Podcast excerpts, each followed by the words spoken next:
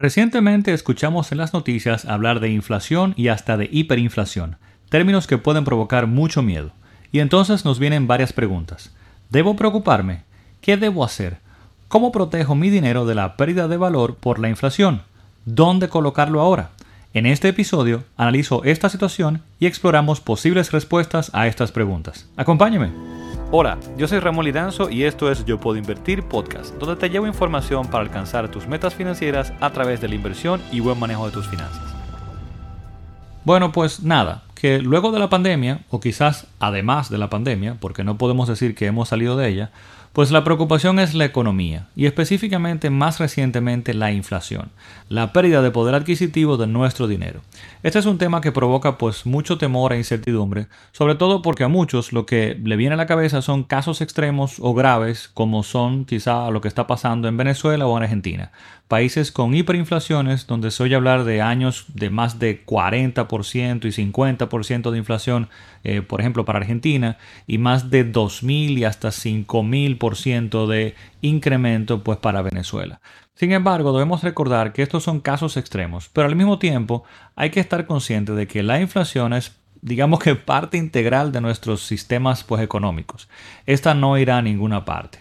Por eso, hace unos días, Gabriel González Florentino, el economista youtuber, me invitó a participar en su canal para conversar un poco sobre esta situación y también sobre qué podríamos hacer para proteger nuestro dinero y nuestras inversiones de la misma. Y es lo que te traigo en este episodio. Adicional al audio acá, puedes ver el video de la entrevista en el canal de Gabriel y vas a encontrar enlace al mismo pues en las notas de este episodio. Espero lo disfrutes. Sigo viendo demasiada locura en los mercados y se empieza a sentir el espectro de la inflación. Por un lado, a pesar de la caída en los mercados que se da de vez en cuando y causa pánico en las noticias, la bolsa ha subido muchísimo recientemente, haciendo que muchas personas se hagan millonarias de la noche a la mañana. Entonces surge la idea de que ganar dinero en la bolsa, de que hacerse rico con la bolsa es mucho más fácil de lo que realmente es. Justamente hace un par de semanas yo estuve conversando con una alumna del método Airbnb que me decía que supuestamente obtuvo el año pasado en la bolsa un retorno de 100% y que por eso prefería quedarse en la bolsa y no comenzar a invertir en bienes raíces. Pero lo que muchos no se dan cuenta es que mientras tanto desde los gobiernos los políticos siguen imprimiendo dinero. Y yo como economista y como venezolano tengo que decirte que hay que tener muchísimo, muchísimo cuidado con los efectos que eso puede tener en la economía. Por eso es que recientemente se está hablando tanto de hiperinflación. Entonces, ¿dónde refugiarte para proteger tu dinero de la inflación? ¿En el oro y la plata? No estoy tan seguro. ¿En bienes raíces? ¿En Bitcoin tal vez? Para responder a estas preguntas decidí invitar a Ramón Liranzo de Yo Puedo Invertir, inversionista global, quien nos va a revelar dónde están las verdaderas oportunidades para invertir y ganar dinero. Yo creo que podríamos decir, Gabriel, que más que nada hay mucha distorsión por más que nada todo este dinero que se ha metido al mercado, tanto en Estados Unidos como en todos los países del mundo, pues para poder hacerle frente a la crisis, pues los bancos centrales de cada país ha, digamos que prácticamente inundado los mercados con una cantidad de dinero y eso comienza a crear distorsiones. Eh, uno ve un mercado de valor en Estados Unidos con un crecimiento espectacular en los últimos meses, 12, 13 meses, por ejemplo. En lo que va de año, por ejemplo, y solamente vamos ni siquiera a mitad de año, pues tenemos eh, picos de hasta un 15% del, del S&P 500, esa, esa, medida de las 500 compañías más grandes de Estados Unidos, aunque ha reducido un poco y ya andamos quizá por el 10, 12%, pero es un retorno impresionante para el poco tiempo que tenemos del año. Y también tienes entonces, por otro lado, eh, fluctuaciones fuertes también de lo que son los bonos, específicamente los bonos del Tesoro en Estados Unidos, que han bajado entonces hasta llegar prácticamente un 15%, luego situarse por ahí de un 10, un 12% negativo. Todo este movimiento de que los bonos no están dejando nada, de que no hay incentivo de tener bonos. Entonces, hay mucha distorsión en el mercado. Yo creo que esto es lo que lo ha provocado más que nada, es este asunto de tener que hacerle frente a la pandemia, a la crisis como tal económica, con una cantidad de meter dinero, digamos, en el mercado para poder salvar esta situación. Y entonces lo que hemos estado viendo con todo eso es que los precios de los activos, y eso lo he comentado en videos anteriores, están aumentando muchísimo, muchísimo, muchísimo. Entonces se está empezando a hablar ya de inflación, de hiperinflación, de repente hay como terror, dicen, no, ahora, no sé, Estados Unidos se va a convertir en Venezuela, qué sé yo, todo un conjunto de cosas que, empiezan a decir, precisamente todo por la, digamos, toda la, emisión de, de moneda que se está haciendo. porque claro, no ha sido solo en Estados Unidos, sino también son tendencias, digamos, globales, como tú dices, por lo que se ha estado enfrentando la, la pandemia y demás. Pero entonces en los mercados se ha estado viendo todo eso, pero se ve que incluso no es solamente inflación en los mercados, digamos, financieros o de los activos, sino también incluso hasta en, productos básicos y demás. Está todo, todo eso. Exacto, en el consumo también. Entonces, ¿cuál es tu visión sobre el tema de la inflación y si crees que hay motivo de preocuparse o no? Eh, bueno, todo va a depender. Eh, yo creo que tú como economista no puedes quizás incluso dar un poquito más de visión en eso y estás más claro, porque básicamente yo creo que era de esperarse. Cuando tú eh, inyectas tanto dinero en el, en, el, en el, mercado, en una economía, es normal que venga inflación. No vino inmediatamente, creo que se explica perfectamente por el asunto de que la inflación tiene que ver también con la demanda y con el consumo. Si no hay consumo, no hay demanda, pues tampoco va a haber inflación. Entonces, en el momento en que la economía estaba paralizada, la actividad económica, o sea, no estábamos saliendo a consumir y demás, sino que estábamos resguardados en la casa, pues era normal que no se viera ese efecto todavía de la inflación. Pero si lo ves de esa forma, la gente a veces no lo entiende y dice, pero ¿cómo así?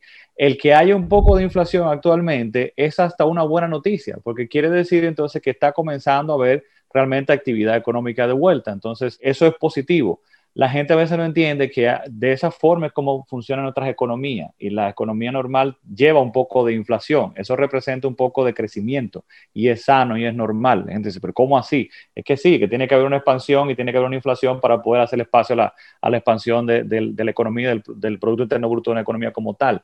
Peor es una deflación, eso sí sería una cosa bastante peligrosa, eso es muy, muy peligrosa cuando son, tenemos espirales deflacionarias. Entonces, en ese sentido, ¿Qué tanto me preocupa? Yo diría que todavía no. Yo estoy como con la Fed, con, el Banco Central de, Estados Unidos. No me preocupa tanto. Yo creo que es normal. Todo va a depender de cómo la manejen. Yo creo que depende de cómo la manejen, de que no vayan a actuar demasiado agresivo y entonces creen una distorsión mayor en el mercado, de que puedan controlarlo. Eso es una. Y dos, también, evidentemente, que va a depender de eso. Creo que se deriva de ahí las expectativas del mercado de la, y de la gente, cómo se sienta, la confianza del consumidor como, como un todo también. Creo que ahí está el asunto.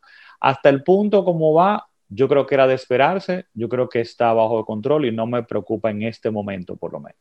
Realmente no era ninguna sorpresa, eso ya lo veníamos diciendo, digamos, desde el año pasado, todo lo que venía sucediendo y podía suceder, y eso, estamos en una economía capitalista, aquí nada es gratis, el dinero no es que ah, se hace de la nada, simplemente, ay, listo, a imprimir. Entonces, aquí vemos como esas tendencias, pero hay un tema importante porque, claro, la inflación no es inflación y eso es respecto a, digamos, el, papel moneda, vamos a decir así, el, dinero, los billetes de cada país, pues la moneda de cada país.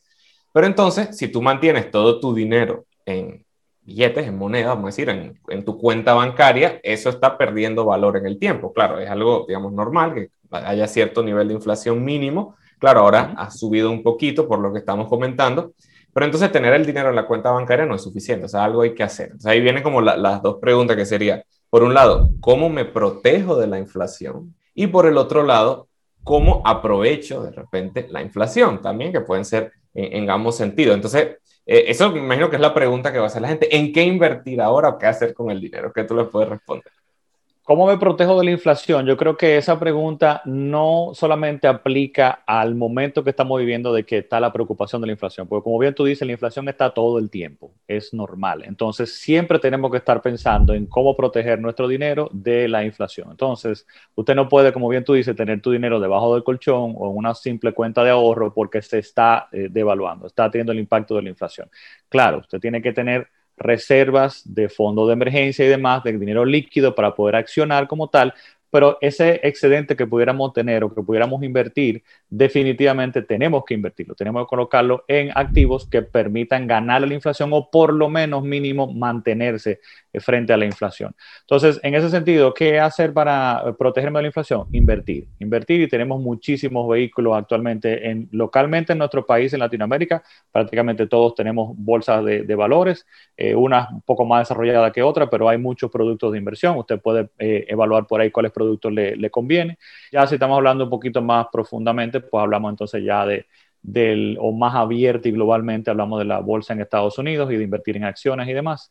Oportunidades, es un poco difícil ver cómo hacer dinero en la inflación, porque yo creo que va a depender más que nada de anticiparnos a dónde la gente entiende que va a hacer dinero.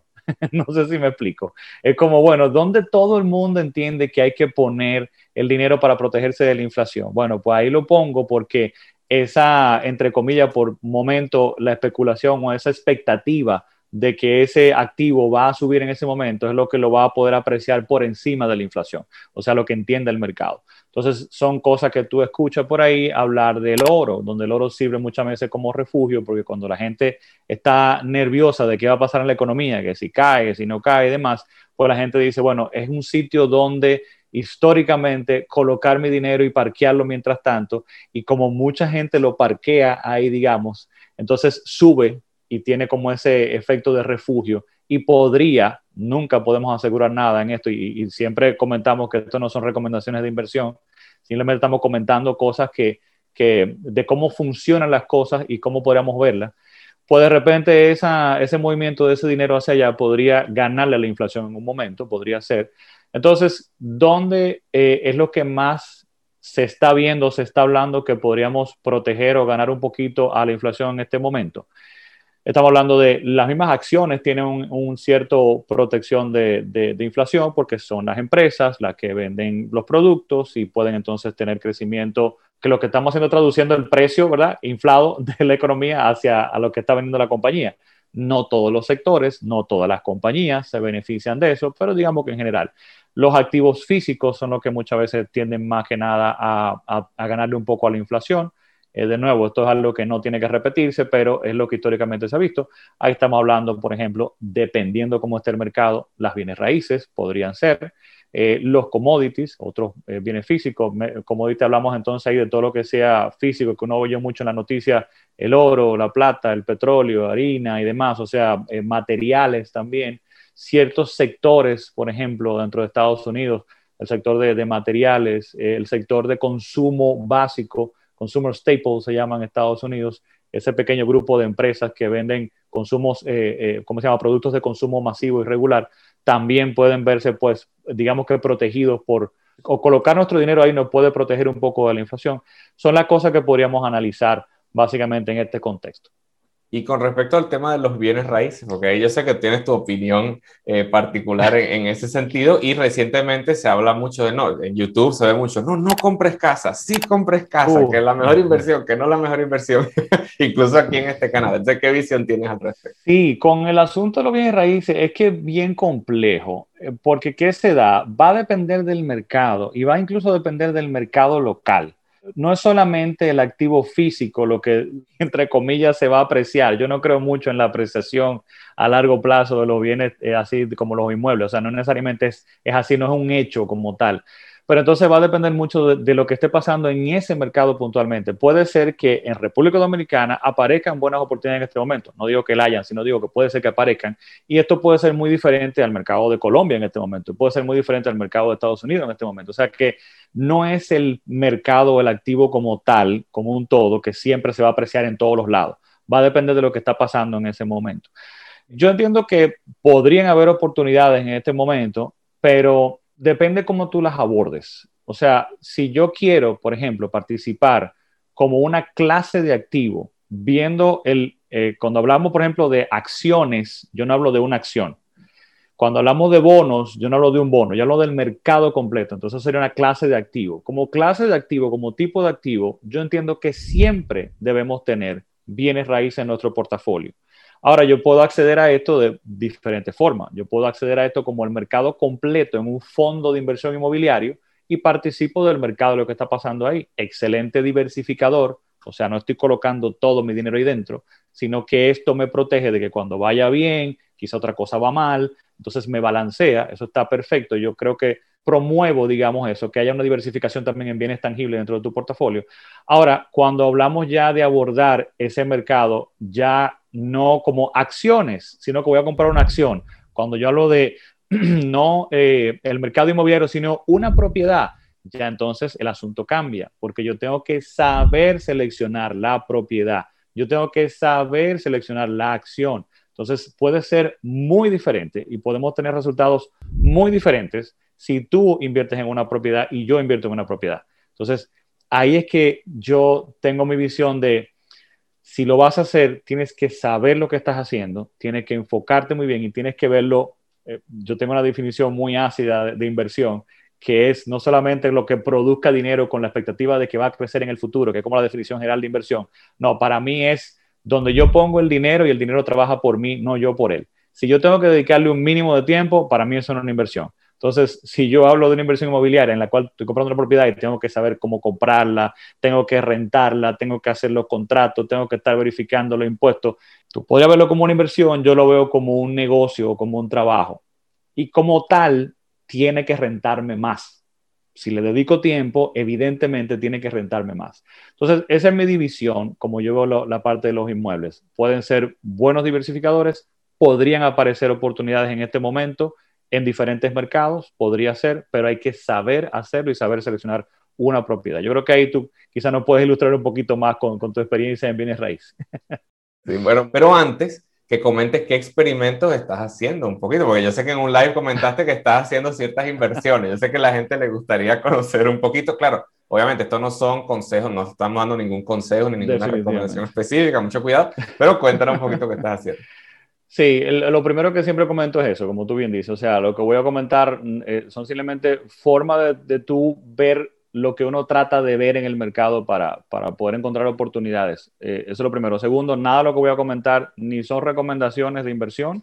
Tiene que usted hacer su, su análisis. Y otra segunda cosa que pasa mucho con este tipo de, de, cosas, de, de comentarios, es que muy probablemente el momento en que yo entré era el momento quizá de haber entrado en esa oportunidad y que hoy ya la oportunidad no existe. Entonces, simplemente comentar esto como ejemplo, porque probablemente ninguna de las mismas ya sea una oportunidad en este momento. Esto es parte de un portafolio que yo digo siempre de inventos que yo tengo, con dinero que yo estoy dispuesto a perder, que no tengo ningún problema y con visión de mínimo 3, 5 años. Ese dinero yo no lo necesito. Entonces, básicamente de las cosas que se dan interesantes en estas situaciones como las actuales es que se dan muchas oportunidades, como la del año pasado, con la caída tan fuerte, si usted maneja sus emociones y tenía una cantidad de, de, empresas o de cosas que le pudieran interesar, de repente usted la ve que están en descuento, que están muy bajas y puede entrar en entonces en ese momento y puede ser una muy buena estrategia.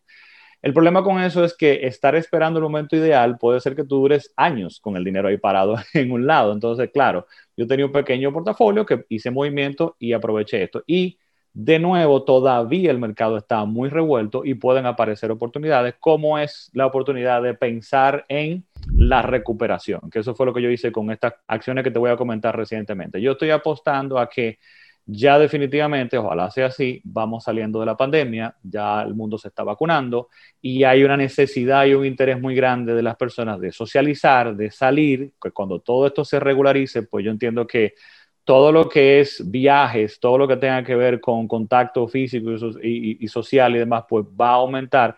Pues yo invertí recientemente, hace unas semanas, en Airbnb, porque entiendo que, que puede tener un repunte fue una de las empresas que más le pegó el año pasado. Iban a sacar su IPO el año pasado y evidentemente por la debacle de la economía no lo pudieron hacer, pero lo hicieron recientemente.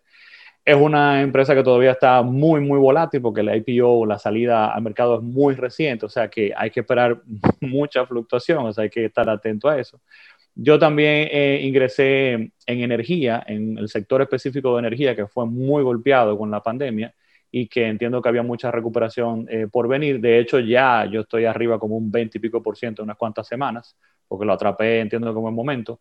Otro es el sector de utilidades, que también es muy estable y paga muy buenos dividendos y había también sido un poco pegado, eh, le había golpeado un poco la pandemia. Entiendo que ese sector puede también eh, correr un poco más. También entré en, en Disney en su momento atrás, bien abajo, en el año pasado. Entré también en American Airlines y en Delta. Eh, como digo de nuevo, pensando en esa recuperación. De prácticamente todas estas, excepto Airbnb, eh, pues le ha ido bastante bien en esas entradas. Bien, pues esta fue nuestra conversación con Gabriel sobre la inflación y qué podemos hacer para protegernos de la misma. Esperando la hayas disfrutado, aprovecho para dejarte en las notas de este episodio también un enlace a un video donde explico por qué ahorrar no sirve de nada si no se invierte y que tiene que ver pues digamos mucho con esto de la inflación. En el mismo vas a encontrar también una hoja de cálculo para que compares el impacto de invertir. Finalmente te recuerdo que puedes visitar yopuedoinvertir.com para más contenido y suscribirte a este podcast a través de Apple Podcasts, Spotify, Amazon Music, Google Podcast o cualquiera que sea tu plataforma favorita. Nos escuchamos en el próximo episodio. Bye bye.